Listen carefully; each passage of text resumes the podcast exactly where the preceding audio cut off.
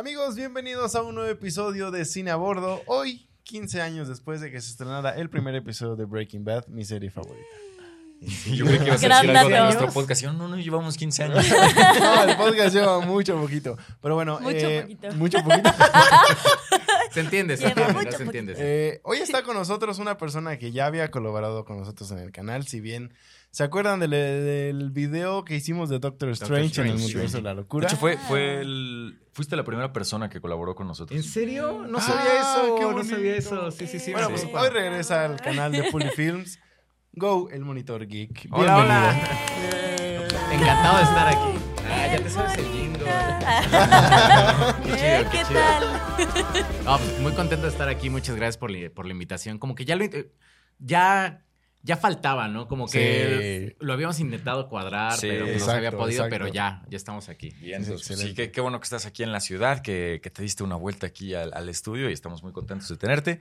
Lástima que no dejaste que, que Romy terminara de dar tu intro porque, porque yo quería ver cómo llegaba al, a los registros. si no, lo, lo ponemos después. Yo, yo quería ver si se le salía un gallo o algo así. No, Por de supuesto, diez, como el, tu- como el Como el tuyo en el último episodio, episodio. pasado. Maldita sea. Bueno, bueno. Este, pero bueno, pues nada más les recordamos, yo soy Romina Mondragón, me encuentran en todas partes como arroba Romina Mondragón. Ah, perdón. Yo soy arroba pitmansur. Yo arroba Lalo M21 y pues las redes del Go, el monitor geek. por Me encuentran como el Monitor Geek en, bueno, Instagram, TikTok, etcétera. Excelente. Y si no, están apareciendo acá abajo en pantalla, como siempre. Sí. Y pues empecemos a hablar de. Eh, a ver, me, me acabo de dar cuenta de algo. Em, y la- una de las primeras cosas que vamos a hablar es de que el día de hoy, viernes 20 de enero, se acaba de dar el primer avance de la temporada 2 de Invincible. Y dijimos que antes de empezar a grabar lo íbamos a ver y no lo vimos. Yo, Yo sí me lo acabo vi de enterar, me acaban de decir ellos. Sí, sí, sí. sí, sí. Este, pero bueno. Cuéntanos, cuéntanos. No, no lo terminé de ver. Ay, maldita sea. Este, pero bueno, con ese trailer, pues ya se anuncia que va a llegar en el 2023 la segunda temporada por fin, que habíamos estado Bien. esperando de esta gran, gran serie. La verdad es que yo cuando la empecé a ver, a mí yo no soy mucho de, de dibujos animados ni series animadas, para nada, me aburren mucho. Pero empecé a ver Invincible. Sí. Deshonra. Empecé a ver Invincible y me atrapó, o sea, en el primer episodio. Está muy buena, o sea. Me encantó, me encantó. ¿Se acuerdan hace cuánto tiempo salió? Es que siento que fue hace muchísimo. Ah, No sé, o sea, Yo siento yo la que vimos como- apenas el año pasado. Ajá.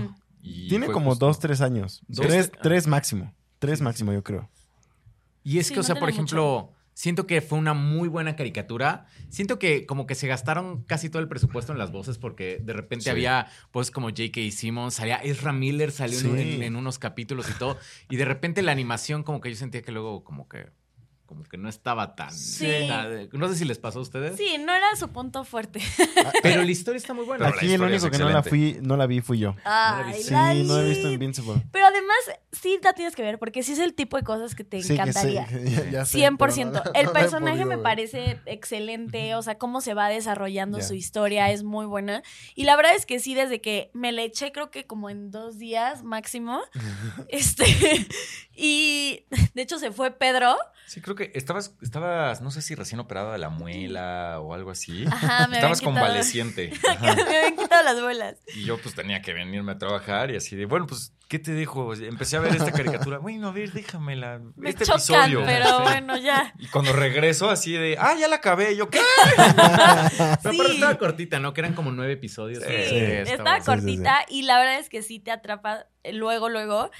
Y pues ya había estado esperando el anuncio de esta segunda temporada. Tenía miedo de que no... De que la cancelaran. Ajá, pero... No, ese de las cancelaciones es Netflix. Es- O sea, sí, como que Amazon no tiene. Sí, es cierto. no se puede Y dar el lujo de cancelar como tantas Sí, no. cosas, ¿no? Lo que les funciona. Claro. Lo O sea, continúan. Porque sí. no son tantas, ¿no? Y aparte, bueno, bueno, aunque quién sabe con los anillos del poder que se gastaron como lo de lo de No. 20 temporadas Sí, de, de digo, Ya no dijeron que, sí, que sí la van a continuar. Ah, a, a pesar de que tuvo muchas críticas, fue redituable y tuvo muy buenos números. Entonces, va a Ah, seguir. sí. Eso es más que suficiente. Y además, o sea, Jeff Bezos es fan, ¿no? Sí, o sea, Sí, había una anécdota que justo el hijo de Jeff otras Bezos. dos. Exacto, Sí. exacto. El hijo de Jeff Bezos era súper fan del Señor de los Anillos y fue así de. Lo único que te pido, papá, es que no la riegues. Y por eso le metió tanto dinero así de. Bueno, aquí está. Sí. Tu regalo de cumpleaños. wow. De aquí a tres me años regala- no hay regalos de Navidad. ¿eh? Una botella de vino. Quiero que me regale una serie. Y una del Señor de los Anillos, Sí, aparte. exacto. Sí, sí, sí. Pero, Pero- siguiendo con Invincible, yo me acuerdo que hacían mucho la comparativa cuando salió la serie de que, o sea, ponían el cómic de Invincible y decían, esto es lo que llevamos en esta primera temporada y era una cosita. O sea, Ah, realmente ¿sí? hay mucho más Sí. por explotar todavía, ¿no? Wow. Es que los cómics de Invincible son, o sea, son, son muchos. Pero sí se están saltando como algunas partes. Si, si están escuchando eso en estos momentos es porque Con su juguete. Berenjena encontró su juguete. Decidió jugar pero- ahorita. pero se ve tan adorable. en este momento. Sí. Ay, No, pobre no, perro. Está bien. Funen a Pete. Le vamos a tener que poner su, su sudadera de castigo porque tú no sabes, pero esa sudadera que ves en esa silla ahí, en la, Ajá. se la ponemos ajena y ya no puede hacer nada. Se queda así como que se pasmada. Ay, pobrecita. Pero bueno, eh, pues qué bueno que renovaron a Invincible una temporada 2. ¿Tú leíste los cómics? No, fíjate que no. O sea, sí es como. Es que son un buen y son de una compañía. Es que luego. Cuando estás leyendo cómics, o sea, como sacan tantas historias, como que tienes que ver, es como, a ver, leo estas historias que estoy, que Ya. es, o sea, Batman, Superman, que los X-Men y todo esto, o le doy como a, a lo de otras compañías y luego es como difícil como mantenerles el ritmo. Claro. Claro. Y son tantos cómics los de Invincible que Mm. sí dices, ah, Ya, ya, ya. Pues sí, es lo mismo que cuando te dicen no viste esta serie o esta serie o esta serie. Es como, no, Sí, espérame, luego- todavía no veo Better Call Saul y tú quieres que es más. le- que le tienes que dar prioridad a esa, ¿eh, Pete? Ya Yo sé. digo, ya ella sé. sí, es, es así. Sí, así. Sí, Todo- caray. Persona que viene aquí con nosotros es persona que les dicen tienen Así que ver Better como- Call Saul. Sí, caray. Y- Nosotros bueno. seguimos viendo The Office. Ah, bueno, es que está chida The Office. O sea, Otra vez saliendo al tema. Otra vez, ¿verdad? otra vez. No, es, es que ya es tradición, como que siempre que viene alguien, hablamos de The Office por alguna u otra razón. Ajá. ¿Tú sí has visto The Office completa? Sí, dos veces. Bien, Ah. bien, Dos bien. veces, sí, sí, sí. No se puede ver solo una vez, la tienes que ver otra vez. o sea. De hecho, creo que la, o sea, es, es- es muy raro porque One la, does not simply. Ajá. La segunda vez la disfruté más. La primera me acuerdo que es que creo que como que te tardas como en agarrarle como el, El cariño. el cariño, sí. Te Sí, cagas. Sí, Obvio. exacto, sí, sí, sí. Sí, cuando ya lo ves, o sea, sabiendo dónde acaba, sobre todo el personaje de Michael Scott, como que ya ves la historia muy diferente y sobre todo también cuando ya sabes a dónde llegan Jim, Pam, etcétera. Dwight. Como que los empiezas a entender Ajá. también. así como, Y ah, regresas así, ah, mira, sí es cierto, así inició su Sí. historia, ¿no? Entonces, Qué es, Sí. es padre. es padre, O sea, sí está padre, pero también ve Better Call Saul. Voy a ver Better Call Saul, prometo que voy a ver. Better Call Sí, Saul. ya urge. Y bueno, la que también voy a ver es la sexta temporada de Cobra Kai, que ya se va a estrenar. De- Bueno, ya, ya está anunciada, Ya está anunciaron, oficialmente ya el día de hoy. Y es la última temporada que tendremos de Cobra Kai. Y, y viene con película, ¿no? Viene con películas. No, no, no, no, pero la película creo que es, o sea, es otra cosa diferente, ¿no? O sea, es Ah, como- claro, Sí. sí, sí, sí. O sea, no, no, no tiene que ver con. Pero bueno, ese, le, le llamaron como el Miyagi-Verse, una cosa así. El ¿En Miyagi-Verse, serio? sí, sí, sí, le, sí le llamaron el Miyagi-Verse. En la carta que sacaron, viene Ah, así. claro, claro. Creo que es el Miyagi-Verse. Wow. Solo que está un poco raro, ¿no? Porque, por ejemplo, sí dijeron los creadores de la serie que es como, no, pues les deseamos mucha suerte a los de Cobra, a, lo- a los que vayan a hacer como la película de Karate Kid o lo que sea que vayan a hacer, pero nosotros no sabemos nada, o sea, nosotros no tenemos ni No idea somos de, parte sí, de- no somos parte de, no sabemos nada. Entonces sí, se ve que van a hacer cosas como diferentes, ¿no? Pues, pues sí. Ojalá que no sea un bodrio la película. Y, Esperemos que no. Y que él mate todo lo que ya construyeron estos Claro, cuates con, con Cobra Kai, ¿no? Porque digo, Cobra Kai, a pesar de que es una novela teenager como Amigas y. Rivales y Sí. todas y estas que pasaban a las 7 de la noche en Y- Televisa. Sí, que muchas veces cae en lo mismo, temporada tras temporada tras temporada, se Sí. sabe. Sí. Pero a pesar de eso, nos tenía así. Claro. O sea, es, es muy buena. Y aparte es padre porque es como súper digerible, este, la puedes ver mientras estás comiendo, cenando, puedes sentarte a ponerle realmente toda tu atención y, y es lo mismo. Sí. Y pues ya va a ser la última, entonces. ¿Sí eran fans ustedes como de las películas de Karate Kid? Yo sí. Sí. Yo sí las vi las. Yo creo que no me considero así un super No, no, fan, no. pero sé que la, o sea, la uno la veo y la disfruto mucho. Cuando la llegan a pasar así en, en tele o la llegas a digo es que yo no veo tele, pero por ejemplo, llego a ir a casa de mis papás y, y ellos la prenden y sé que está ahí, así Ya, como- ya, ya, ya. A Obvio. fuerzas la vas a Obvio dejar. se ve Karate Kid, o claro, sea, claro. Yo, fíjense que eso fue lo que me gustó mucho de la serie, que yo no soy como gran fan de Karate Kid. O sea, yo me acordaba que Daniela Russo se peleaba con un tipo güero y le ganaba con una patada. Y creo que es en otra película lo del tamborcito. Eso, o sea, es- Ah, sí. esos eran mis recuerdos O de. sea, tienes cosas sí, muy vagas. muy de vagas, lo que sí. es Karate Kid. Y de repente comencé a ver Cobra Kai y dije, ah, qué buena está. Y, y- y la verdad es que sí la disfruto mucho, más por las épocas, porque siempre la ponen como tipo diciembre, enero. Entonces estás como de vacaciones con la familia Sí. y te la maratoneas en un día. Está muy chida, pero sí digo, qué bueno que ya es la última porque, o sea, a pesar de que le estoy disfrutando mucho, Sí. Como que digo, es que... Ya no hay más de dónde sí, sacar. ya, ya, ¿no? Sí, extendieron la historia. Yo, Ajá. yo me acuerdo, yo vi la primera temporada desde que estaba en YouTube, desde que era YouTube Original. Sí, sí, sí, cierto. Y fue porque un amigo tenía la licencia de YouTube y me dijo, te cambio YouTube por, creo que yo tenía Spotify, así. De hecho, cuando se empezó a hacer popular y ya todo el mundo la veía, Pedro estaba enojadísimo porque decía, yo la veía cuando estaba en YouTube y yo le dije a todo el mundo que la viera. Y nadie la quería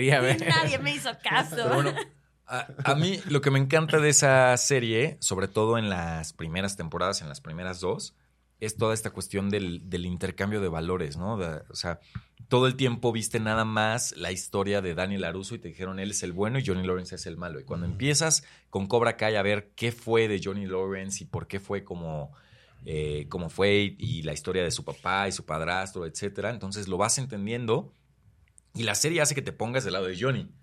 Y luego, eso es como los primeros dos o tres capítulos. Y luego viene la historia de Danny Laruso y dices, no, no, no es cierto. Johnny es el malo y estás otra vez del lado de Laruso. Sí. y capítulo tras capítulo estás cambiando de bando todo el tiempo. Y eso me parece genial en, en la historia. Sí. Y la dinámica entre ellos dos, ¿no? Es como, o sea, me gusta mucho la dinámica que tienen, pero ya también siento que, o sea, por ejemplo, me gustó mucho que en la última temporada ya es como, ya, ya son amigos, ya que se queden amigos. O sea, porque era como el Ross y Rachel, pero como ya, ya anden o no anden, pero... como Pero que- ya, pero ya. Pero ya háganlo. Sí, como me estresa que lo pongan y te lo quiten. y, o sea, como ajá. ya, ya después... Fue too much. Sí, too much, sí. Fue Sí, too much. ahora que ya sacaron como al enemigo en común, creo que Sí. ya nos podemos poner además- todos del mismo lado. Y además es un gran enemigo. Claro. O sea, bueno, los dos enemigos que, que hay, de, o sea, John Chris, Chris y... y este- Silver. Silver. Terry, Terry Terry Silver, qué Silver. villanazo. Uf. está cañón. Está Me muy gustó cañón. mucho ese villano, sí. ¿Y el actor así ha, hecho más cosas últimamente? Mm, Pues no sabría decirte. Porque sí, creo que a John Chris también lo tenía bastante perdido. O sea, todos, todos en general. Todos, o sea, sí, es un elenco como que los, lo congelamos en los ochentas después de las películas de los Karate Kid, los criogenizaron y Revivieron los de- acaban de sacar ahora. La única es esta, eh, la que salió de la, la coprotagonista en Karate Kid 1, ¿cómo se llama? La, Ah, claro. por la que se estaban peleando la Russo Sí, y sí, Johnny sí. ¿Ali? Lawrence.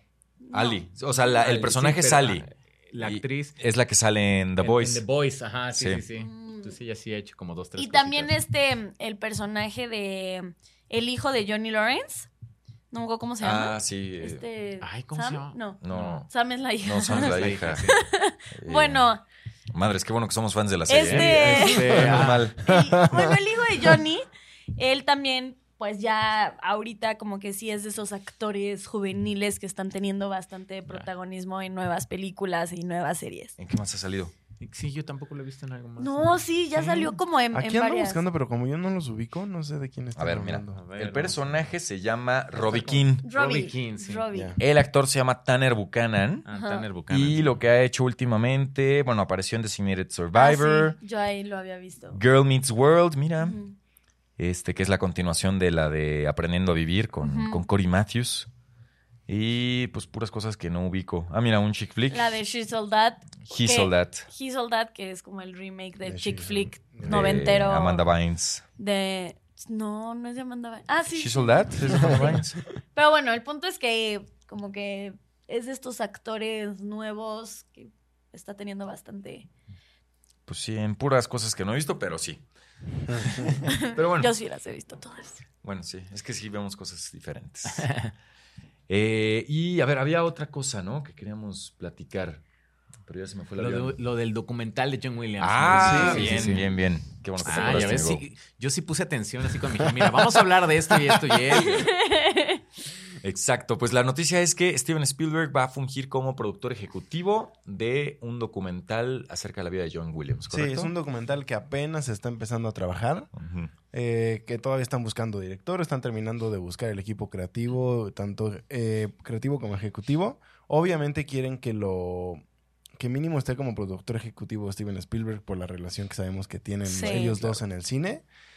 Pero sí, al momento nada más se tiene eso de que sí se va a hacer, están empezando a planear todo, quién lo va a hacer, a quién se lo venden, etcétera, etcétera. Pero pues, la verdad es que sabemos que John Williams es una figura que se merece todos los Ay, documentales, sí. todas Todos las los biopics, o sea, lo que quieran hacer. Ya, os digo, su- aunque no las hagan, su huella en el cine ya está. Sí. Claro. Entonces, Y, y es- qué cool que se lo hagan en vida. Sí, sí, sí, sí, porque hay que aprovechar que todavía Exacto. No, y justo... Se acaba de retirar, ¿no? Creo. Sí, Algo pues creo que ya lo último que está haciendo es ahora lo de The Fablemans. Que sí, que, que ahí, o sea, a- a- aparte de eso, sí dijo que ya se iba a retirar. Lo único que añadió a ese retiro, por decirlo así, es un statement que apenas lo entrevistaron y dijo, sí me quiero retirar, pero quiero seguir haciendo scores para Steven Spielberg. O sea, Ah, si Spielberg me necesita... Si Spielberg me necesita, Es que yo sí, hecho- regreso. sí es como de las grandes mancuernas. Sí, o de sea, es como, obvio, grandes. obvio, Es obvio. como él y Spielberg, Danny Elfman y Tim Burton. Exacto, Exacto. exacto. Sí, sí, sí. Sí, o sea, Ennio Morricone y Giuseppe Tornatore. Que justo el- la semana pasada estuvo aquí el, el buen Rana y nos dijo, tienen que ver el documental de Ennio que Ajá. Dirigió y produjo eh, Giuseppe Tornatore. Giuseppe Tornatore. Ah, Sí. Sí. Pero que creo que es imposible ver aquí en México, entonces pues hay que recurrir a páginas Ilegal. A Yoho, de Yoho, fuera. Piratas. ya, yo, jo. Ahoy, Pete.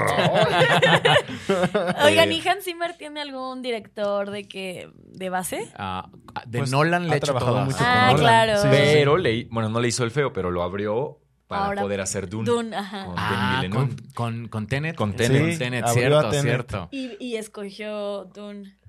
Pero Sí. sí. una porque es gran fan y, Sí. y dos, qué bueno que lo hizo porque Dune... Ah, no, sí. sí. A ver, no, no sé, no sé, no nos quejamos de la decisión, pero Sí, sí me acuerdo que dijo Hans Zimmer así como, no, pues es que yo soy súper fan de Dune y cuando me enteré que lo está, sí es como, Sí, sí, perdón sí. Nolan, o sea, pero Pero no voy a poder sí. Hacer Tenet. Y Tú. qué, y qué bien lo hizo ahí en Dune. Es que, es que Hans Zimmer, también Es una es- locura. siento que curiosamente él es como el anti-John Williams, porque John Williams es como cosas como muy icónicas, como melodías que luego, luego como que cachas. Sí. No sé, por ejemplo, que el tema de Superman, el de Star Wars, el de Harry Potter, son, o sea, son- justo lo que son temas que tarareas, ¿no? O sea, Exacto, porque es como, exacto. ah, sí es tan, tan. 100% taran, tan, sí. identificables. Ajá. Y Hans Zimmer no, Hans Zimmer es como todo, son como texturas, cosas ahí Exacto, raras. Que es, exacto. o sea, entonces, a ver, tararea el. sí, tararé algo del soundtrack de Dune es como Sí, no. imposible, pero... Pero los dos son muy buenos, ¿no? Sí. Cada uno Obvio. Cada uno en su obvio, estilo. obvio. Oye, y eh, bueno, ¿algo, algo más de, de John Williams. ¿A ti te gusta la versión de Superman de John Williams? Sí. Hermoso. O sea, sí se me hace como. O sea, realmente no podría yo. Es que, por ejemplo, me encanta el tema de Hans Zimmer para Man of Steel y me Sí. encanta el tema de, del Superman de John Williams, pero lo que me gusta es que ambos te presentan un Superman diferente. O sea, por ejemplo, Sí. el de John Williams, o sea, te habla de un Superman perfecto que sabe qué es lo que es, o sea, sabe qué es lo que está correcto y elige hacer lo que está correcto. Te habla de alguien como súper poderoso. O sea, la o sea, el tema te cuenta como toda la historia. Ay, y un día podemos hacer una transmisión así como, mira, aquí está pasando esto, aquí está pasando. Sería interesante. Seguro. Y el de Hans Zimmer te habla de una melodía que todavía no encuentra como, como quién es. Entonces, por eso siempre es como, como, no sé, como que es una melodía que siempre está dudando y de repente como que aterriza y de repente se vuelve como más poderoso, pero te habla como de un trabajo en proceso. Entonces te habla como de dos Supermanes muy diferentes. Entonces, me gusta mucho ese ejemplo como de, de lo que... Sí, Tú, tú sí eres como Lalo, que Lalo no puede escuchar los soundtracks antes de ver las películas o las series porque se spoilea. Decía, güey, ¿cómo chingados? O sea, ¿qué estás viendo? O sea, ¿Cómo sabes? Es que cuando, cuando empiezas a entender que los soundtracks por sí solos también te van contando la historia, es como. Pues, O sea, Sí, sí. tienes que. ese es otro Sí, nivel. sí, Tienes sí, que eso ya verlo al El cursillo fue más facilillo. El cursillo fue más facilillo. Oye, pero bueno, a todo esto, para quienes no eh, ubiquen todavía del todo a Go, Go se dedica en su canal de YouTube a hablar y a, a ver más allá de lo evidente de las historias en los cómics y también del cine relacionado con los cómics, sobre todo, ¿no? Superhéroes. Con superhéroes. Con superhéroes. Exacto, tienes toda la razón. Eh, pero a ver, yo quería hacerte eh, una pregunta y es que yo sé que estás eh, devastado por la salida de Henry Cavill. Sí, como- la verdad sí me dolió. Superman. Me dolió así. Por la Traigan salida. los Sí. No, espera. Por la salida después del regreso. No, ese, ese- ese fue peor todavía porque ilusionaron, cabrón, ¿verdad? llevo procesando como su salida como cinco años. O sea, desde. Ya estaba Entonces- empezando a ser superada. O sea, Exacto. Fue un proceso, o sea, era como la aceptación, digo, la Negación. depresión, ira. O sea, yo ya estaba allí en la aceptación y de repente, ¿qué crees? Mira. Sí, va a regresar. regresa. No, y yo estaba tan feliz. Y de repente, ¿qué crees que siempre no? Y es- Creo que es como el, el- de los anuncios como relacionados como con, con, con las películas. Yo creo que es el que más me ha pegado. Así como que sí dije. Chale, Sí, es que como- justo estábamos viendo el video en el que dices, Que quedaste Ya sé como- cuál video. quedé Como payaso. sí, sí, digo, quedé Pero como es un video en donde Go está hablando de, pues, del anuncio que hizo Henry Cavill de que iba a regresar eh, a ser Superman. Entonces, después. Go eh, estaba diciendo lo emocionado que estaba, lo feliz que estaba, lo mucho que ya había hablado con todos sus conocidos al respecto. Y después está el otro video de la caída, del, del rise and fall de Henry Cavill. Pero aparte es, es como con tres semanas de diferencia. sé, Es como bien poquito. O sea, es como- no la luna de miel me duró como nada, nada. nada, sí. Horrible. Oye, pero bueno, ya todo esto, Ah. en este video que hiciste cuando recién Henry Cavill había anunciado que iba a regresar y que se estaba pensando ya en hacer Man of Steel 2, eh, en ese video propusiste un, un fanfic eh, que, que yo me lo aventé y que me, me pareció genial. Pero eh, la pregunta ahorita es, ya sabiendo que James Gunn está a cargo del proyecto y, por ejemplo, con, con las fotos que ha estado subiendo, que recién esta semana subió una foto donde sale con un café y sale un pedazo del cómic, ¿tú qué crees que es lo que pudiera estar preparando? O más bien, ¿qué es lo que te gustaría a ti ver Como historia? Porque lo que sí dijo es, quiere un Superman más joven, por eso ya no es Henry Cavill. Mira, por- curiosamente, o sea, la- las dos fotos que ha publicado James Gunn, una es de una es del cómic King- Kingdom Con, Come y la que acaba de presentar es una de una que se llama All Star Superman. Son dos cómics buenísimos de Superman, pero estoy seguro que no va a adaptar ninguna de los dos. ¿Por qué? Ah. Porque estas dos historias suceden como en el futuro de Superman. O sea, estas dos historias son como para cerrar. Entonces, ninguna de ellas es como material como para iniciar una nueva trilogía o algo. Sí. O sea, por ejemplo, en una de ellas, o sea, literalmente es el último año de vida de Superman. Y el otro es Superman como 50 años, no, como 20 años después de que se retira. Ok, ok. Entonces, Ah. realmente no cuadra. O sea, está jugando nada más con la Sí, o sea, o puede ser que, ¿sabes qué? Sí lo estoy leyendo y miren, estoy leyendo como los cómics como históricos de DC para que vean que Claro, estoy haciendo claro, la La tarea. tarea, sí. claro. Pero seguramente no se va a ir por ninguno de esos. O sea, yo creo que la nueva película de Superman, la que, o sea, aparte le está escribiendo James Gunn. Sí. Yo creo que va a ser como algo. ¿Qué es lo que me, me metí un poquito nervioso? Que va a ser algo como muy, muy clásico. Como que se van a ir como muy por la segura. O sea, como opciones de casting muy seguras, Claro. opciones de historia muy seguras. Quieren ver un Superman así como súper optimista, donde todo salga bien. Así va a ser, porque es lo que la gente ha estado pidiendo. Me preocupa un poquito porque, ok, es lo que la gente ha, ha pedido, pero luego puede salir Superman Returns, ¿no? Que es como Sí. Un homenaje al Superman de Christopher Reeve, ¿no? Exacto. Y la gente, pues realmente tampoco fue como, pues, pues sí, pero. Pues Pero no. no. Sí, exacto. Entonces, exacto. A mí me gustaría que sí hicieran como este Superman, o sea, que clásico, o sea, que sí es una buena persona, que sabe lo que es correcto, que elige hacer lo correcto, pero que el mundo alrededor no lo sea. O sea, que el Claro. mundo alrededor sea más similar al nuestro. Porque yo creo que las mejores historias de Superman son, la- son en las cuales él llega a un punto en el que se le revienta la burbuja y dices, es que no todo es como mis papás me decían, no todo es como la vida allá en, Can- en Kansas, ¿no? O sea, la gente es mala de repente, ¿no? Sí. Y no por eso deja de ser bueno, simplemente hace lo mejor que puede. Entonces, para mí esas son las mejores historias de Superman. ¿Tienes alguna así ahorita en mente que digas, por ahí va, o este cómic? Ah, fíjate que lo he estado pensando. No sé por dónde tenga que ir. Hay una que me encantaría que se llama Superman Birthright, que, por ejemplo, te explican que él, este sale de Villachica, de, de Smallville, Villachica, ¿eh? Villachica, sí, es como muy, muy noventas. Sale de Smallville y se va como a viajar por el mundo y de repente llega como a África y te dicen que él va viendo cómo, o sea, va viendo el mundo fuera de Smallville, eso está, eso está padre. Y de repente se tiene que ganar la confianza de Metrópolis porque pues Metrópolis pues lo ve y es como, pero, pues, o sea, o sea, es bueno, es malo, como que se tiene que ganar la confianza y lo hace. Es, una muy buena historia esta. Para mí creo que con esa historia deberían de, de empezar.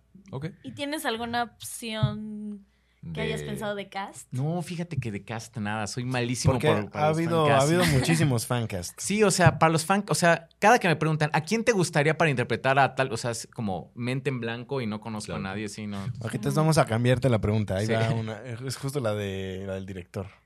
Ah, claro. ¿Hay algún director que a ti te gustaría que dirigiera esta próxima película o trilogía, vamos a decirlo, de Superman? A pesar de que sabemos de que James Gunn ya la está escribiendo. Ah. Sí, pero como James Gunn está tomando el papel de, de, creativo, sí, creativo, pues no se va a meter a dirigir todo, ¿no? O sea, ¿quién sabe? Voy a... En una de esas sí dice. Ábranse, yo voy a dirigir todo. pero, o sea, lo trajeron para ser el Kevin Feige de DC, entonces. Pues, sí. tiene que. Tiene que hacerse un lado. delegar. Porque en, algún, en algún programa pasado llegamos a compartir que por ahí se había visto que eh, Peter Safran y otro cuate habían ido a tomar un desayuno o se habían compartido algún desayuno comida con Christopher Nolan y Steven Spielberg. Entonces mucha gente, muchos de los fans empezaron a relacionarlo así como de, ahí están empezando a reestructurar, pues a lo mejor los quieren como para dirigir alguna cierta película o algo así. En ese podcast creo que también comentamos que la neta Steven Spielberg dirigiría una muy buena película de Superman, pero yo o sea, ignora eso. ¿A quién te gustaría de director como para dirigir una película de Superman? Ah, tampoco sé, la verdad. No sé. no sé, o sea, sí son como esas preguntas. Pero, por ejemplo, no me gustaría Steven Spielberg. Porque, o sea, siento que es una opción como muy clásica. Y siento que si el personaje ya de por sí ver es algo más disruptivo. Sí, o sea, por ejemplo, sí me gustaría ver algo que no sea como la historia clásica, clásica de Superman. Quiero ver elementos clásicos, pero no me gustaría ver como o sea, como el camino del héroe, como todo, como otra vez. Así como Iron Man 1, así como. Exacto. No me gustaría así como de principio a fin. Me gustaría que fuera un poco más este. Pues no sé, como, no sé, a lo mejor que comiencen con el final. Yo qué sé.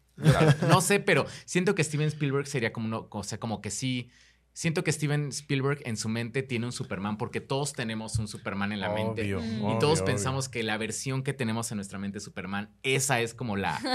Eh, la perfecta. La perfecta. Sí, sí, sí. ¿Qué es lo que hace que sea como tan difícil eh, que alguien haga una película de Superman? Porque, por ejemplo, mi tía, la que manda como los memes de Piolín, pues tiene una imagen de, eh, ah, Superman tiene que ser así. y el que lee cómics tiene, ah, Superman tiene que ser así. Y todos tienen razón, o sea, realmente sí, Superman puede ser así. Entonces yo siento que la imagen que Steven Spielberg tiene, o sea, no lo sé, pero supongo, es una imagen muy clásica. y tal vez esta narrativa tan clásica con un personaje tan clásico, ahorita que ya vimos tantas películas de superhéroes, ya tal vez sería como ya, como, pues bueno, eso hubiera estado bien si me lo hubieras presentado hace 20 años. O sea, por ejemplo, vieron en, en, Avatar 2, incluso James Cameron, no, no se les hizo como que hay ciertas partes, ciertas escenas que se sentían un poquito viejitas, o sea, como de ciertos clichés, ¿no? Por ejemplo, una ah, chica saliendo del agua y la toma así como... Sí. o no, sé. Como cositas que le dan como las órdenes a los, a los soldados y los soldados responden como un hell yeah, yeah.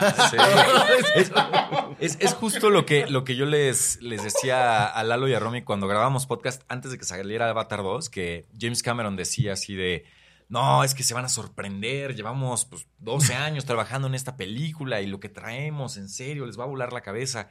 Y yo lo que pensaba era, ¿es en serio? O sea, en estos 12 años en, el que, en los que tú te encerraste a hacer tu Avatar 2, ya nos aventamos 25 películas de Marvel. O sea, todo lo que podía ver, creo que ya lo vi.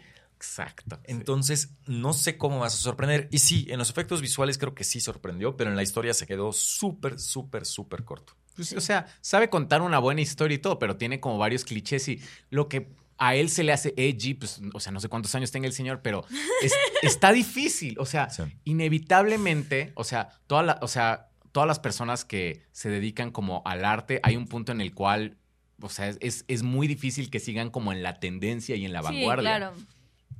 Entonces, sí, Steven Spielberg no. Pero no sé quién, no sé Bueno, quién. ya, ya, a lo mejor quédate con esa pregunta a pensar. De tarea. volando. Ah. Si se te ocurre, pues ya la pones en los comentarios. Mañana, o ya... Pete, Pete, ya me acordé.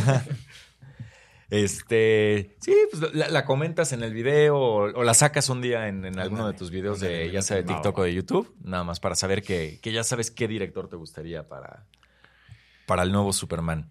Y pues bueno, vamos a, a darle ahorita pues ya pausa a, a las noticias. Vamos a hablar un poco lo que hayamos visto en esta última semana. Digo, tú que así del viernes pasado a hoy, aunque sea que hayas visto la misma película por quinceava vez, Fíjate que ahorita en vacaciones, este, aprovechamos para ver algunas películas que, por ejemplo, yo no había visto. Por ejemplo, en estos días vi, vi Elvis. ¿ok? No la había Ah. visto Elvis.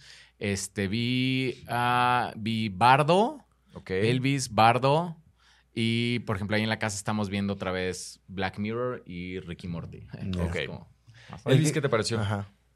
Híjole, no me gustó mucho, la verdad. Ok. Sí, no, Eres de nuestro mucho. team. Sí, De- sí. Del team de acá. A mí sí me gustó. Sí, a A mí, ti a mí tampoco me gustó. la- sí, o sea, Lalo a Romy y a mí no nos gustó Elvis. Mm, O sea, Sí. no es... Es que no sé... Yo tengo una cosa bien rara con Elvis porque está muy bien hecha la película y tiene momentos muy buenos, como Ajá. él ensamblando a la orquesta y teniendo sus shows y todo eso.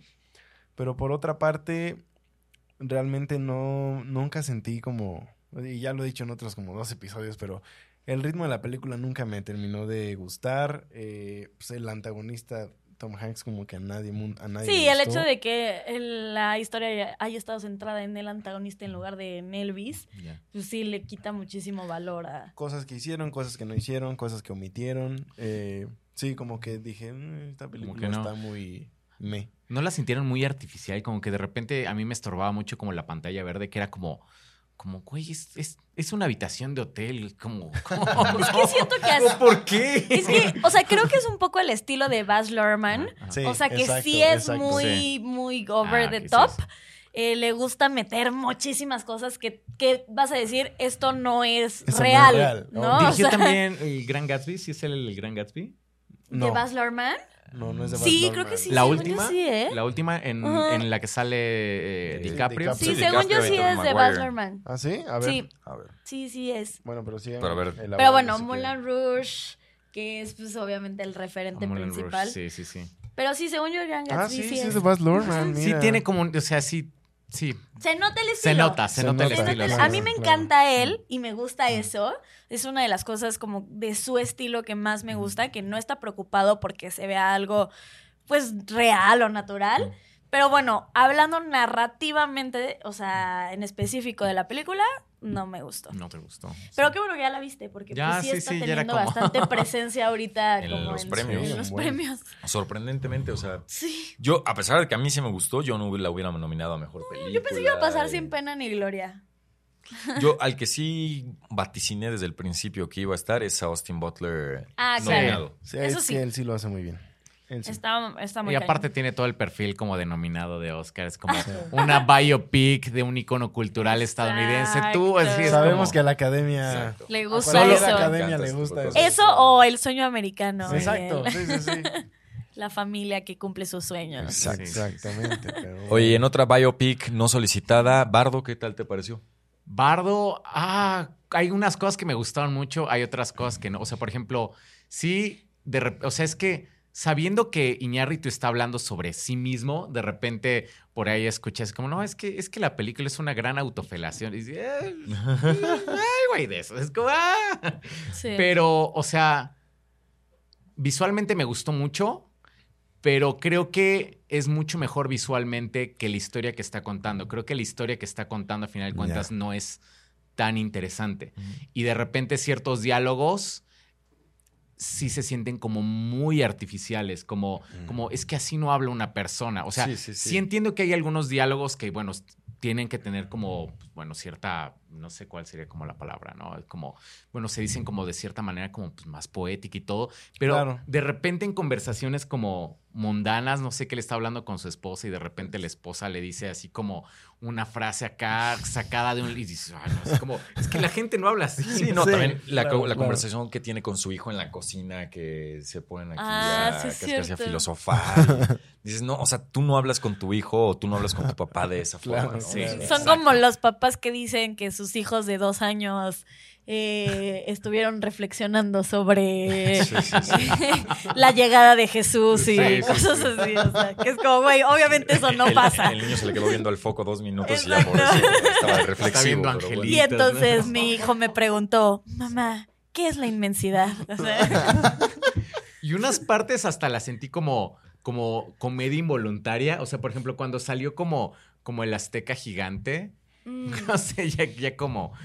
No sé. es que ciertas partes están como en esa línea de qué bonito se ve. O sea, es como. O esto es algo como muy genial, como algo artístico que no estoy entendiendo.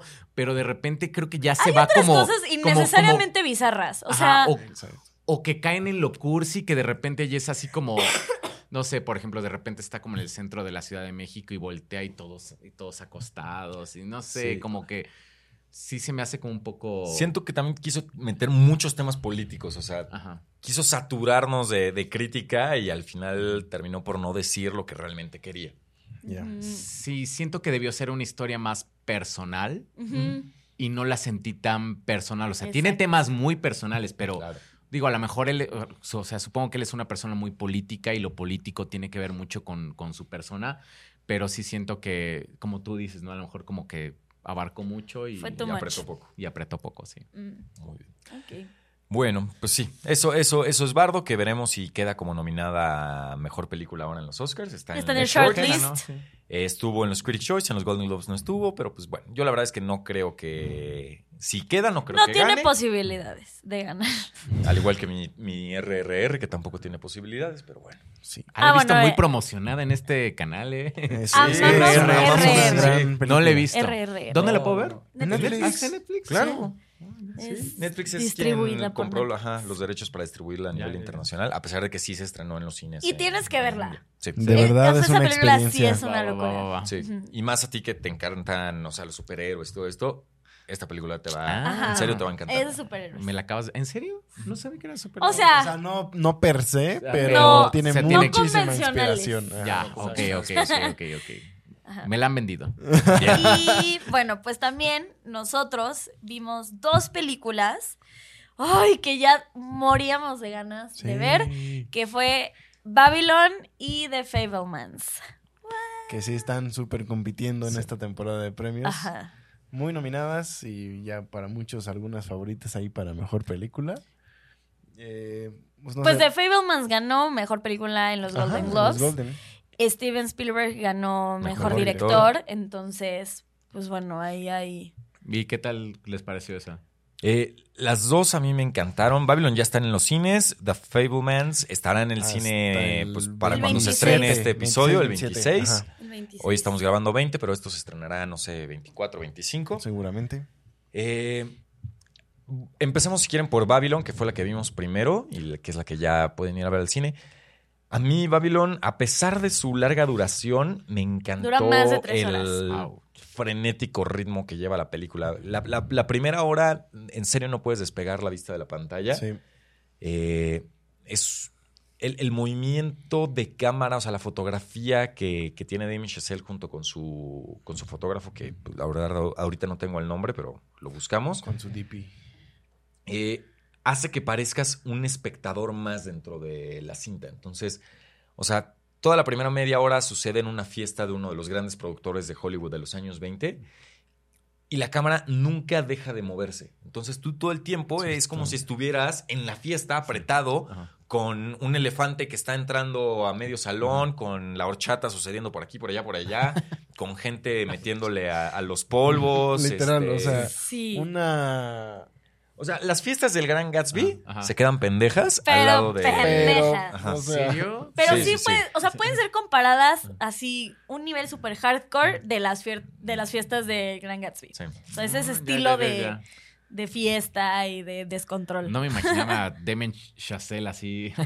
Es, No manches. es- es justo lo que mucha Sí, gente sí, está imaginando, porque mm, ah, mucha gente todavía lo Como tiene ubicadísimo La La con La Land. Exacto. Sí, muy romántico, Entonces, muy clásico. Eh, vi apenas una opinión en Twitter, no me acuerdo de quién era, pero era así como de, despídete de ese Damien Chazelle. Ajá. Se acaba de volver loco, pero Sí. te mostró su visión en el cine porque Es- sí... o Esta, sea, por ejemplo, al contrario de Bardo, que también tiene cosas sumamente bizarras, porque sí, o sea, sí, de repente, desde el inicio, pasan cosas que dices, ¡qué chingados! viste? Sí, la vio ayer. Ah, muy bien, es que no sabía eso, perdón. De repente hice como que reflexión y dije, ay, sí, esta no había ido. Los de la vi ayer. Entonces pasan cosas que dices, güey, qué pedo que estoy viendo, qué está pasando, no estoy entendiendo. Pero al final como que todo hace sentido y es ese tipo de bizarro que sí está bien justificado. Ya, ya, ¿no? ya, o sea, ya. como que tiene un porqué eh, y que lo vas entendiendo a lo largo de la película. Entonces, cambia mucho de ritmo, este, vas siguiendo la vida de diferentes personajes y vas viendo como este, esta evolución. Y pues también al final del día también es una crítica, Es una o crítica sea, durísima muy, muy, muy fuerte Durísima. hacia lo que este lado súper oscuro y, y- y dark de, pues del, de Hollywood en esos tiempos y que obviamente sigue pasando, Siguen, solo obvio. que de manera un poco más escondida, ¿no? Ya, ya, ya. Pero es fuerte. Oye, suena muy interesante. Sí tengo ganas Está de verla. muy Sí, padre. La verdad es que sí, no sé por Y- qué. Y a ti que te gusta la música, la neta, Justin Hurwitz se voló con el Se la mundo que creó. Es. O sea, aparte de que se ve que toma muchísima inspiración en el jazz y que ama el jazz, creó sí un universo para adentro en Babylon. Así como logró hacer la mejor canción original en, en- con La La Land y toda su banda sonora. ¿Cuál fue la que ganó? ¿City of Stars? City of Stars. City of ajá. Stars. Aquí sí se, se turbo, voló la barda. O sea, es una locura. con Que la música es como tema recurrente, como en las películas de Damien Chazelle, ¿no? Sí. Sí, tiene, claro. tiene mucho que Es ver. definitivamente lo suyo. Es su tema, o sea. Y, y justo como que saliendo de, de Babylon le decía a Lalo, las, de las cuatro películas que ha hecho Damien Chazelle, tengo momentos grabados en mi cabeza de las tres cuya banda sonora es parte de, Sí, de la Sí, película. de la como película. tal. De ¿no? la O sea, que no trama. nada más es una banda sonora, sino que es parte Ajá. de la trama. The First Man, que no Esa no tiene nada visto, que ver con sí. la música, no tengo algo No. aquí grabado que yo diga, ay, esta escena la recuerdo por... No. Ya, ya, ya. O sea, no, no se volvió algo que, que se quedó grabado en mi mente, a diferencia de La La Land, que me acuerdo de, de las escenas donde están ellos dos cantando, ¿no? ¿Qué digo? Del también ahí es un poco diferente No porque La La. Land sí es un musical, entonces Sí, obviamente pero, las ejemplo, canciones sí. tienen que ser parte de la historia. De, de No, Whiplash, Pero por ajá, La banda sonora de Whiplash es, es una locura. es un- Sí. sí, es como una cosa impresionante de que, o sea, sí, no, Whiplash sí es muy, muy, muy buena. Que tengo, o sea, Whiplash y La La Land me encantan, o sea, La La Land creo, que es de mis musicales favoritos, pero hay algo, que, algo de Damien Chazelle que siempre me pica, que presenta la música de una manera como muy romantizada, pero como de un lado raro. O sea, por ejemplo, en. Whiplash, o sea, por ejemplo, cuando veía como la película, o sea, me gusta mucho Whiplash, Sí. pero de repente es como, ¿por qué, como, ¿por qué está tocando la batería a, como a tal grado que le sangren las manos? Entonces es como Mm. ese O sea, tipo sí, como sí, de sí. visiones románticas de que no, es que el músico hasta que le sangren las manos. No, o sea, si estás tocando hasta que te sangren las manos, algo no estás haciendo bien. claro. O sea, no puedes Súper hacer de esto. acuerdo. Sí, sí, sí. Y en, o sea, como en Whiplash tiene esta idea de que entre más rápido toques es mejor. O sea, como ciertas cositas que es como la música vista como de como desde fuera de alguien que no es Claro. músico, Sí, es como, pero romantiza esa parte. como romantizar el ser, ese- el ser el mártir, ¿no? O sea, el, Exacto. el sufrir por tu journey y que al Ajá. final va Pues creo que a en la Babylon también hay un poco de eso. Sí, Y sí, en sí La le La gusta. Land. Sí, ya, ya vimos que sí le gusta. Y en La La Land, por ejemplo, el personaje de Sebastian eh, te habla de que él quiere mucho al jazz y está enamorado del jazz, pero todo el jazz que escucha es como súper viejísimo. Y como que ve feo como al jazz que es como con cosas como, ajá. como el nuevo, es como, eso no es jazz. Y, y no, pues como que sí siento que es una visión como muy, no sé, como muy, muy vista Creo- como desde fuera. No sé, Creo es que como- sí, una visión romántica está bien hecho, Romántica. porque sí es, Sí. sí. es una cuestión de nostalgia y de romanticismo hacia las épocas de antes. Sí. Pero a ver, aquí tú sientes que está lo mismo con el personaje que es un músico? Sí. O no, o con más bien con Margot o sea, Robbie, Brad con Pitt. este... No, dentro de la música, pero sí dentro de sus músico. carreras. No, con ellos, bueno, con ellos sí un poco, pero no, creo que ya para terminar Babylon, porque si no nos podríamos extender y nada más hablar de la película, creo que lo que hace Damien Chazelle es hablar en esta película en específico. O sea, sí, sí, sí tiene como un tipo de eh, preferencia hacia el al mártir y lo que acabamos de comentar. Y se nota también acá en el personaje del músico. En, ¿Cómo se llama? Ajá. ¿Sony? Sydney. Sidney. Ajá. Bueno, sí tiene un poco de eso. Y creo que más bien esta película se encargó de hacerte ver cómo Hollywood se comió a todos esos, a todas esas personas, actores, actrices, como quieras, que la industria se los come en los excesos, en la fama. Sí, o sea, es, el- es el hecho de decir pues, tu sueño, ¿no? De, de ser En parte, mismo- de pertenecer, pero no sabes que pues al- también puede ser una pesadilla. Sí, de que a pesar de que te estuvo tratando muy bien, te estuvo comiendo en ese mismo proceso, ¿no? Entonces creo que es más un poco, un poco eso. Y sí, o sea, definitivamente ve, ve Babylon porque te va a gustar mucho, yo creo. Sí, como que sí tengo ganas de verla. Pero es muy buen, es muy buen director y las historias que cuenta, o sea, la verdad es que sí, me encantan. Y ya para no dejarlo, porque sí me acordé, el cinematógrafo de esta película fue eh, Linus Sandgreen. Y, ok. Déjame ver si sí estuvo en las otras, porque capaz Sí, que sí, no. sí. No, Ah, Algo interesante de, de la película y que obviamente no es ningún spoiler es, o sea, te presentan en el póster y en lo que veíamos en los trailers, pues a Brad Pitt, a Margot Robbie y a este cuate Diego Calva. Y sin embargo, cada uno tiene su propia historia. Y a Sí. pesar de que sí tienen sus pequeños puntos de contacto, no es que sea la historia de los tres, Ah, sino Ujú. cada uno tiene su línea. Y eso creo ya. que le aporta mucho a la película. Porque te puedes identificar con uno o con otro por completo, Sí. sin que sean como actores secundarios. Sí. Eh, ¿Alguna interesante que haya hecho o ya nos vamos a la que sigue? Si quieres, síguete mejor porque... Bueno. Y pues bueno, la otra película que vimos este Ah, sí, fue el mismo de La La Land, perdón, lo siento, ya. fue el mismo de la- No, no, no, no, no, está bien. Ah, sí, sí. Y bueno, la otra es Los Fablemans, que es esta semi-biografía de Steven Spielberg, eh, que yo lo, lo dije en, en la historia que subí con mi calificación de, de la película, que si yo hubiera visto esta película hace 15 años, cuando todavía era, era joven, eh, bueno, soy joven. Ah, todavía sí. Sí, claro que soy joven. Pero cuando todavía, antes de meterme a estudiar la carrera y de estudiar cosas que no, creo que sí hubiera hecho muchas cosas, muchas, muchas cosas muy diferentes después de la inspiración de, Wow. de ver esto. Tanto así, sí, sí, sí. Sí. Sí, de verdad es una, es una joya. Es, esta película es, es muy bonita. O sea, es como ese tipo de, de- de películas que la terminas de ver y, y te sientes bien, ¿sabes? O sea, como Ya, ya, ya. es un 100% una feel good movie, pero sin caer en, en el cliché, ¿no? Un poco sí. O sea, sí tiene clichés. Sí, un poco Pero sí. los trata de manera que te hace sentir bien. O sea, no es, Sí. no es como que la estás viendo y dices, ay, cliché Otra vez, toda la sí, vida". otra vez lo mismo, Otra ¿no? vez. Porque, a ver, o sea, sí hemos visto películas de, pues, el niño que se enamora del cine y este descubrimiento y acercamiento con el cine, con este, sus primeras películas. O sea, es, es una historia que ya hemos visto antes. Pero también el hecho de saber que eso fue parte de la infancia de, Sí. de alguien como Steven Spielberg, pues todavía le agrega mucho más valor. ¿no? O sea, este, a mí me, me- me encantó, me encantó que también viéramos no solamente su acercamiento con el cine, sino con su familia también. Este, eso me, me gustó bastante. Te voy a decir, aguas con spoilers ahí. eh. Sí, no. Sí, no, vamos a dejarlo en, en- Porque no se han ni estrenado. o en sea. sus temas familiares, ¿no? En sus temas familiares. Eh, y a mí, una de las grandes sorpresas de la película fue Paul Dano. Sí. que- Paul Dano Sale es Paul una Dano, sí, bestia. sí. Sí. Él es el papá. Es Ya, el papá ya, de ya. Steven Pero, pero para mí lo impresionante Tiene es... cara, tiene baby face. Tiene Sí. baby face. Tiene O sea, baby face, sí es y hasta cierto. hace, no sé, o sea, ¿cuál fue la última película donde toda la- todavía la hizo de joven? O sea, hizo Swiss Army Man hace como 6, 7 años. 6, 7 años más o de menos. la de los Daniels. Eh, y no sé cuál otra hizo. O sea, pero para mí Paul Dano sigue siendo este cuate que salía ver. De, Mm, parte de los amigos. Little Miss Sunshine. En No, Little Miss Sunshine. no, Sí. antes de Sí, Little sí, Miss sí. Sunshine. ¿Cómo se llama? El de- La vecina de al lado, la chica de al lado. Ah. Ah, esa- Sí, yo no sí se lo ubico de ahí.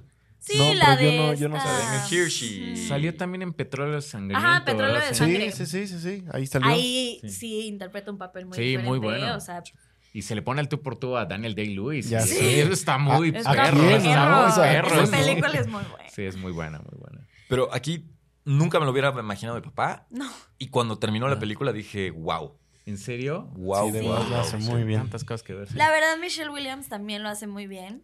Este, creo que ella en general, y justo platicaba con Lalo el otro día, Sí. como que siento que ella como persona no la logro descifrar, pero en todos sus papeles, o sea, siento que ella es sus papeles. Siento que no tiene personalidad y que es Ya, sus ya, papeles. ya. Se mete tanto en sus papeles y lo hace tan bien. O sea, de verdad a mí también me encantó Michelle Williams en, en esta película. Y me encantó el cast de Sam, que es pues el, el niño que se supone que es Steven Spielberg. También lo hace excelente. Me Exacto. gustó muchísimo. ¿Y cuál creen que es la diferencia, por ejemplo, entre Bardo y The Fablesman? Que las dos son como, o sea, hablan como del mismo Sí, director. Claro. ¿Cuál creen que sea como... Ay, son completamente diferentes. Creo que Bardo es sumamente pretenciosa. Ujú. Eh, como que, no sé, te está contando todo, pero al final no te cuenta nada. Y aquí mm, es una historia de amor, este, es una historia bonita que no pretende irse a lo complicado y a Muy lo... humana. Sí. Es muy humana, es muy, muy real, ¿no? Al final Sí. del día, muy, muy, muy real.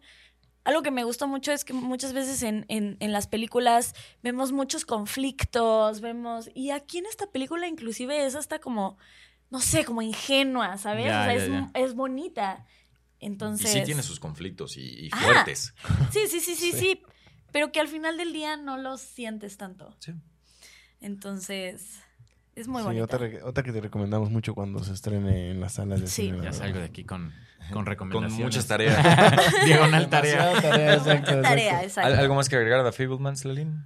No, creo que pues para terminarte lo de vender fue mi primer 10 de este año. Entonces, Yo no le puse 10. Para Yo mí, tampoco, para mí sí no. fue un 10 cerrado. Porque a mí sí hubo un momento de la película que me perdió. A mí no me gustó el final. ¿No te gustó el ¿Qué? final? El final es buenísimo. Y no, o sea, no por el final, sino porque creo que quedó inconclusa. O sea, terminó y yo así. No, o sea, no, no hubo, para mí no hubo un cierre y eso me cagó. Me cagó. Entonces, eso fue lo único que no me gustó. Ok. Y solo Fuertes por eso, palabras, fuertes. solo por eso no le doy un 10.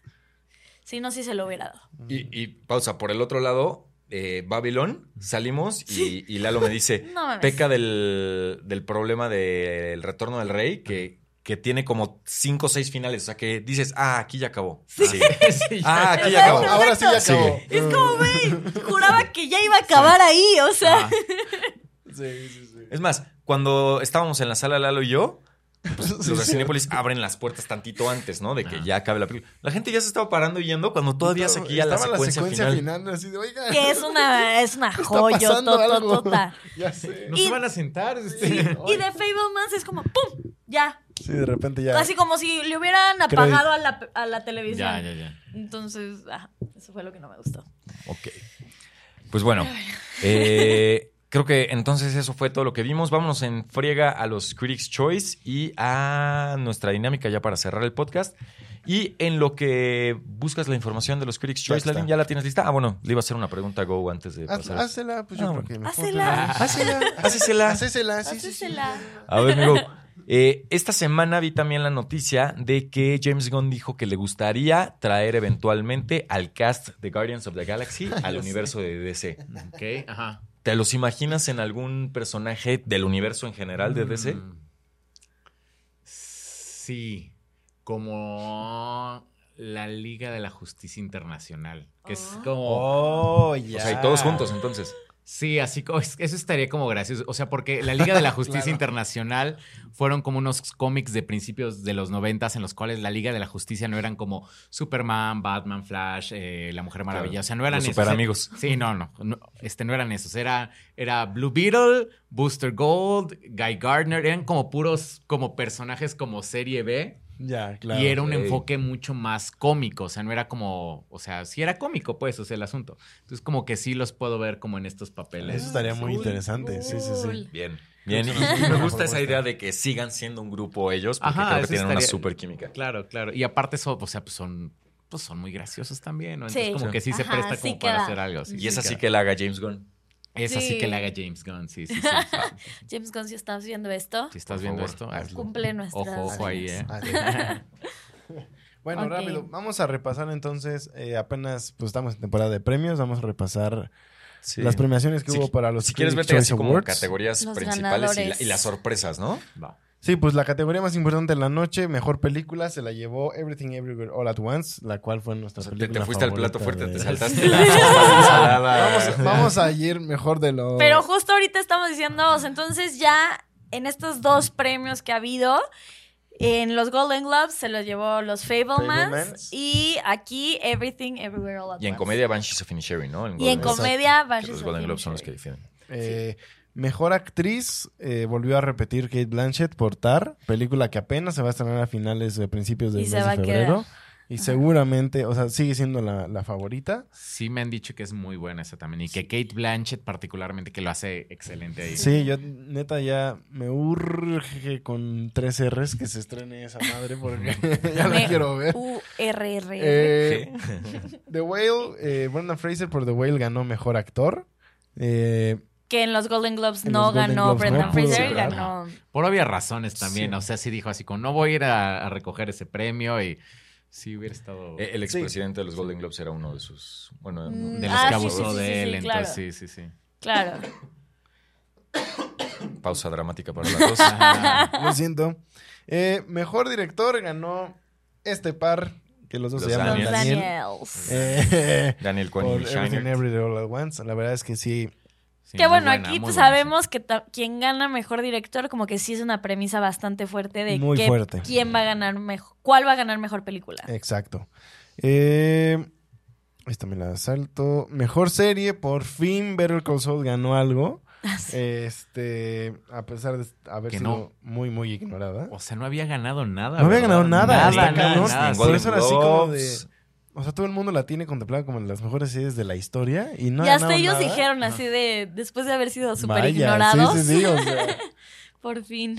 este, justo hablando de The Fablemans, el, el, el, el que hace a Steven Spielberg ganó mejor actor eh, joven. Ah, mira. Eh, ¿El- ¿De mejor- niño o de adolescente? De adolescente, de adolescente. Sí. Que de los dos lo hace muy bien. Este, Sí. no, no sé cómo se llama, pero bueno, este señor, este señor, este chavo se llama Gabriel Label. Eh, mejor cierto, comedia. ¿Cómo se parece a Spielberg? Se parece un buen. Hay, de hay- verdad hay se parece momentos en los que hace ciertos gestos y- y, hay ciertos encuadres que dices, madres, es que sí es Spielberg. No Sí. manches. De verdad que sí es una locura. Eh, déjenme, veo a las principales, las principales. Bueno, Zendaya o Zendaya, como le quieran decir, ganó mejor actriz de drama por. Euforia. Sandalia. Sandalia. Bob Oden, eh, Odenkirk ganó por mejor eh, actor en Better Call Saul. Vaya. Eh, Elvis ganó eh, maquillaje y peinado. Déjenme, me voy a una. Avatar ganó mejor efecto visual. Obvio. Yo creo que ahí iba a estar sí, sí. súper sin duda eso. Eh, mm, déjenme busco. Mejor cinematografía, Top Gun. Venga. Ah, sí, Algo para ese- Top Gun. ¿Cómo chingados? Top Gun, sí, ya, ya, ya, ya sé. Es que No, no. hubo una complicación, fue esta. No, ahí Yo quería ver la película viejita antes para ver la nueva, Ajá. pero me da una hueva tremenda ver la viejita. No, Entonces, no. como, sí, como digo, ay, es que de seguro. Entonces, Ay, pero por no ver la viejita no viste la nueva. Exacto. No, Pero no. ya fue así como, ya, ya, ya. Ya voy a ver la nueva, aunque no haya visto la viejita. Me han dicho que no. No lo necesitas. Sí, o sea, no. No, No, no, no Ay, necesitas como Sí. tal. Neta, da igual. Y neta, te urge ver Top Gun Maverick. sí, Ay, qué Ahora que ya que está en Paramount Plus y cine. en Star Sí, Plus. carajo. Porque en el cine sí. Sí me dijeron, pero bueno, fue la que. Está bien. Eh, pues, mejor actor en una serie de comedia, eh, Jeremy Allen White, de The Bear. Uf. Mm. Y déjenme buscar a lo mejor alguna otra. Ah, Pues- eh, yo quería decir esta. Mejor película animada, Pinocho de Guillermo del Toro. claro. Obvio tenía que ganar, sí. sigue ganando todo. Y bueno, mi- mis favoritas, mejor película internacional RRR Y mejor canción, y mejor canción Nacho para Nacho, Nacho, de RRR. Mejor director de reparto. Creo que sí nos acordamos. Mejor director de reparto, el de Everything Everywhere All at Once. Mejor actor. Diré mejor actor. ¿Qué dije? Directores, y ah, chinga. ¿cuáles son los Ah, claro, claro, claro. ¿Qué Eh, dije? oh, Mejor actor de reparto, el de Everything Everywhere All at Once. Kwan, ajá. Kwan. Este, creo que la decepción de la noche fue la mejor actriz de reparto. Sí, Angela Bassett por Blackanda, Blackanda Forever. ¿eh? Esa, esa- esa era los otra. no se hace otro. Wakanda Forever, que pues ahí la verdad es que eh, la que se lo merecía más era Stephanie Hsu o Jamie Lee Curtis por For Everything Everywhere All at Once. Pero bueno, Angela Bassett se lo llevó y pues, a ver qué pasa en los demás premios. Eh, y creo que ya, Creo que creo, que, creo que Sí. esos eran los más importantes. Pero no, ahí hay otra razón para que veas RRR, Que ganó. que ganó Mejor Película Sí, mejor Internacional, película y- internacional y, y- que desafortunadamente no va a poder ganar el Oscar. Hubiera sido ¿Por una qué gran. no va ¿Por qué? India no la escogió? No la mandó Son unos estúpidos. Está, es O una sea, cosa de perdón, locos, de locos. Perdón, pero son unos estúpidos. O sea, ¡Chutia! chutia. chutia. De verdad, o sea, escogieron otra película que también es como un, un tipo Cinema Paradiso. Que seguro está buena, la neta. O sea, se me antoja Sí, verla no también. por- por se me antoja pero- bastante verla. Pero RRR, pues ya está siendo un fenómeno mundial muy Sí. cañón. Muy cañón. Tenía más oportunidades. Sí, por Sí, supuesto. Por el simple hecho del, del fenómeno que está haciendo, ya tenía muchas más oportunidades. Sí, sí, sí. O sea, las críticas de verdad están cañonas de lo bien que la están raiteando. Entonces, pues ya bueno, necesito ni un modo. lapicito para ir anotando todas las. RR Top No te Gun. preocupes, yo te voy a mandar un mensaje. Babylon, Fablemans. Fablesman, ok. Bien, Va, va, va. Pues creo que con eso ya estamos llegando al fin, ¿no? Sí. Entonces, pues vámonos ya, porque ya nos comimos una hora. Una hora, sí. Me dijeron 40 minutos. Sí, es lo que siempre nos pasa, es lo que siempre nos pasa. Pero bueno, media hora, eh, está cool porque lo, lo disfrutamos, Sí, o sea, disfrutamos sí. estar hablando aquí, sobre todo cuando tenemos eh, grandes invitados. Ah, muchas gracias. Y pues vamos a darle entonces, vamos a la repasar rapidísimo la dinámica. Estoy nervioso por la dinámica. Porque, o sea, ellos no lo saben, pero ustedes me dijeron, no es por meter presión, pero ningún invitado ha perdido. O sea, yo solo estoy diciendo la verdad. Los facts. Pero bueno, va, va, va. va. tú Podemos con la tranquilo, siempre hay una primera vez para todo, pero no, no creo También que pierdas es mucho de suerte. es de suerte, sí. Sí, Te te, tiene te que puede tocar una tocar, pregunta- te puede tocar una perra. Mira, Va, va, va. Una pregunta que, que Romy casi no contesta, pero que sí contestó, Ajá. es ¿qué gran superhéroe había interpretado Christopher Reeves? Ah, pues verdaderamente. Ah, O sea, no me la perdonan, pero sí, eso. no es cierto, Jamás no estuve a nada. O sea, no estuve a nada. Contesté correctamente. Sí puso cara de cada que viene un invitado. Sí, sí, sí. O sea, Carmen, no me la perdonan solo Sí. porque me tardé cinco Ni- segunditos. ni- no, ¿cuál cinco Ay, seg- cinco Luego te segundos. busco el episodio para que veas que se da como dos minutos. Ay, dos Ay, de minutos. go, go, mira, aquí está. que no. Bueno, pues empezamos Eh, con ¿marcadores? dinámica, ¿no? Los marcadores van Mariscos Cheche eh, informan. 11 puntos, Ujú. 7 puntos. El invitado, que en este caso eres tú, Ok. Go, es igual 7 puntos. Ok. Y yo voy 11 puntos. Vamos Ok, Ok, empatados a la 11, cabeza. 7, 7, 11. Ok. Y las preguntas es, pues como en el maratón, dos puntos si la contestas de pechito y un punto si es con opción múltiple. Va, va, y cero si nada. Ay, que ¿vale? por cierto, la vez pasada Sandra me defendió de que ya me Mi querían chamaquear con mis Sí. puntos. La bolseada. No, Hashtag es que yo, me- yo me team- equivoqué con el primer. Team Romy, Sí. Sandra, Mal ahí, I el love Lalo. you. Muchas gracias por Eh, ¿qué? ¿Le, le leo la pregunta a Go para. Sí, si quieres, vámonos para de este lado. Órale. Que Go empiece. número del 1 al 6. Ah, 3. Venga, la pregunta 3 dice. Ay, mira, qué coincidencia. Steven Spielberg ganó su, eh, su segundo Oscar como mejor director por la película. Ah, Es que no le explicamos que. No, sí, lo de No, las sí, sí, opciones. lo de las Ah, opciones, ok. sí, sí, sí. Va a haber este. Puta, puta, pero- es que para ver, para saber cuál es el segundo no. Oscar. Sí, sí, sí, a ver, este. Sí te Si tocó no- difícil. Si no, pues Las te doy las Las opciones. opciones, sí, las opciones. Ok. Opción A, Shakespeare apasionado. Ok, esta es Opción B, rescata- rescatando al soldado Ryan. Ajá. Opción C, el pianista. Rescatando al soldado Ryan. Correcto. Las otras dos no son de Las otras dos son de O sea, Ah, ¿qué es eso? Yo pensé que iban a poner ¿Quién escribió esa pregunta? Sí, yo dije, pues, es como, no sé, la lista de Schindler. Sí, el color púrpura. Y sí, sí, ¿cómo dices? ¿Cómo lees para saber cuál fue el Porque segundo? luego, luego Sí. así es este pinche juego que te pone opciones que todas pueden ser posibles. Ah, aquí sí. Mal, mal. Sí, cine de la cadena roja, muy mal esto. eh. Este. Eh, Go, ahora tú le lees a pregunta mí. Una pregunta, correcto. dime un número del 1 al 6. No es tan difícil. Cuatro. 4. Daredevil es un personaje de Marvel interpretado por Ay, qué que es fácil. ex esposo de Jennifer Garner. Ah, Este. Ay, sí. es que me choca por. Ya me nada más por el chisme. nerviosa. Ya nada más por el chisme te la debes de saber. No, sí me la sé, sí me la sé. Es Ben Affleck. Ben Affleck, Eh, correcto. dos Bien, puntos. dos puntos. Y la verdad, porque sí me encantaba muchísimo Daredevil, ¿Esa es aunque sé que dicen todo el Es mundo que es una mala película, Pero yo la vi chiquita y para mí era como, wow, me encantaba esta, esta ¿te historia. acuerdas? Wake me up and- Ah. I can't wake up. Sí, obvio. Save me. Y Electra amaba, o sea. Sí, sí. Electra hizo muy bien. Y, y Electra es Jennifer Garner. Sí. Ajá. ¿Ahí se conocieron? No, no sé, la neta no sé. Ya iba a decir algo, pero no. bueno, No. no sé. No sé. No, fíjate ¿Qué que... Eh, dos.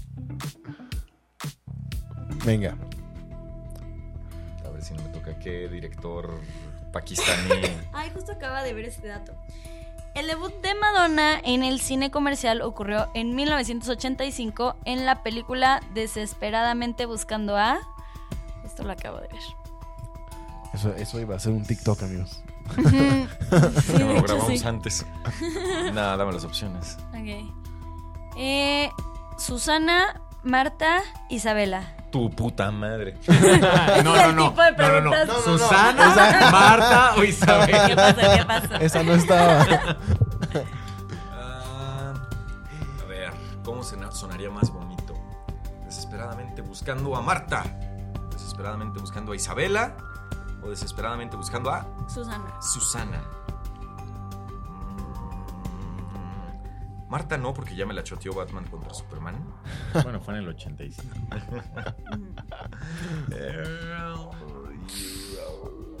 Podría estar ahí en juego el invicto, ¿eh? Susana. Le ¿Sí? atinó, Sí. Latina, siempre latina. A huevo. Un punto. Este, va. Ya más faltó. Ahorita entonces, hoy sumo Go 1. Romy 2, Romy yo dos, tú 1. uno y ahorita vemos. ¿Qué número quieres? El 6. 6. Sale. En Argentina bajo fuego. Ah, no, en Agente bajo fuego. Puta madre. lentes. ¡Guau! En Agente bajo fuego, un miembro del servicio secreto es acusado de intentar asesinar al presidente de Estados Unidos, interpretado por Gerard Butler. el presidente. La respuesta es Gerard Butler, porque ya la he jugado, creo. No. No. La acabo de ver en un camión esa. Sí, era este. Ah, Morgan Freeman. Morgan Sí, no, Freeman. sí, sí. Eh, la otra es Olimpo bajo fuego. Sí, ¿de qué estás hablando, Lalín? O sea, aquí sí sale Gerard Butler, pero Ajá, pero él, ¿también él es el agente. Butler? Pero te dije el presidente. Sí. Y lo repitió. Yo digo que esos dos puntos son para el. Que se puede robar. Bueno, Muy está bien. Entonces, marcador final después de este episodio es fallé. 11. 11 Once. puntos. Nuestro invitado 9. No, Nueve. 8. Ocho. 8 puntos.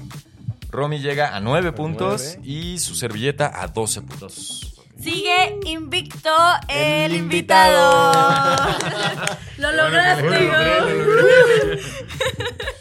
Quiero saber quién va a ser el que va, El que- El que va a fallar. va a romper esa racha. Va a estar bueno eso. Bueno, ya antes de despedirnos, yo me gustaría que compartieras con el público. Go, vas a estar en la mole, ¿verdad? Sí, voy a estar. eh, es 17, 18 y 19. Ay. Perdón. Ah, voy a estar 17, 18 y 19 de marzo en la mole de aquí de la Ciudad de México. Voy a estar ahí todo el día. Este. Pues bueno, ahí por si quieren pasar a saludar, a platicar, pues ahí vamos a estar. Excelente. Perfecto. Pues ya saben, sigan su canal y también si quieren saber más de superhéroes pueden tomar su curso. Sí, justamente también este voy a dar un curso vía Zoom de historia de los superhéroes. Son ocho horas de historias de los superhéroes. Guau. Sí, Guau. ¿quién, quién podría pensar que se pueden dar ocho horas? Pero sí, hablamos desde los referentes mitológicos, o sea, como desde Hércules, pasamos como por la creación de Superman, la Segunda Guerra Mundial, la Guerra Fría, Watchmen, Civil War, todo eso. Venga. Entonces, pues bueno, eh, los detalles están en mi Instagram, ahí por si quieren ir a buscarlos. Y al final haces examen. ¿Dónde? Al final haces examen. Hay una opción de, de que me, o sea, si quieren me pueden entregar un ensayo y ya se los reviso. Sí, sí. Ah, mira. Qué cool. O sea, es- Por si sería se la niña quiere- ñoña así de la que decía, oiga maestra, ¿no va a pedir la tarea? Esa es la que te va a entregar Sí, el ensayo. sí. Pero esos me caen bien. Ay, no, son Yo era así, insoportables. yo era así. Sí, sí. De hecho, ya hay, creo, que, según yo, corrígeme si, si estoy en lo incorrecto, pero hay ya una carrera de eso, ¿no? No sabría decirte. Según yo sí. ¿De ser ñoño? No, de superhéroes. Ah. Experto en super. Ajá, o sea, Igual, de, o de sea- una carrera, o sea, real. Sí, Licenciado en superología. Ajá, algo así. Sí, te la creo. Eh, teología avanzada. Teología avanzada. bueno. Pues muchas gracias. Síganos en nuestras redes. Aquí están apareciendo. Muchas gracias por, gracias. gracias por vernos. Gracias por invitarme. Adiós. Nos vemos a la próxima. Bye.